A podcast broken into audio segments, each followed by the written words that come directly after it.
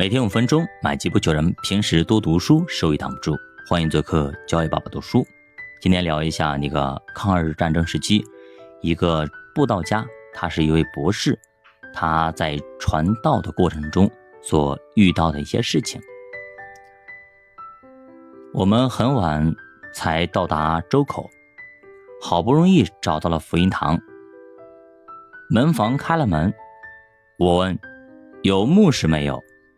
门房说：“是外国牧师。”我告诉他：“现在有两位传道的路过这里，请留我们住一夜。”这位门房进去告诉外国牧师后，出来说：“外国牧师叫你们睡在门房里。”那夜，宋博士和看门的睡在一个床上，我睡在草堆里。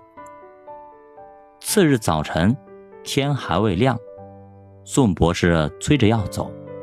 他说：“这位看门的脚太臭，熏得我不能入睡，还是你睡在草堆里好啊。”临走时，宋博士用英文写了一张条子给那位外国牧师，说他没有爱心招待传道人。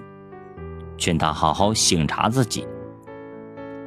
我们坐人力车将近二十里路，那位外国牧师和师母骑自行车赶来，因他们得知是宋博士，感到很失礼，要请宋博士快回去吃早餐，并再三请求原谅。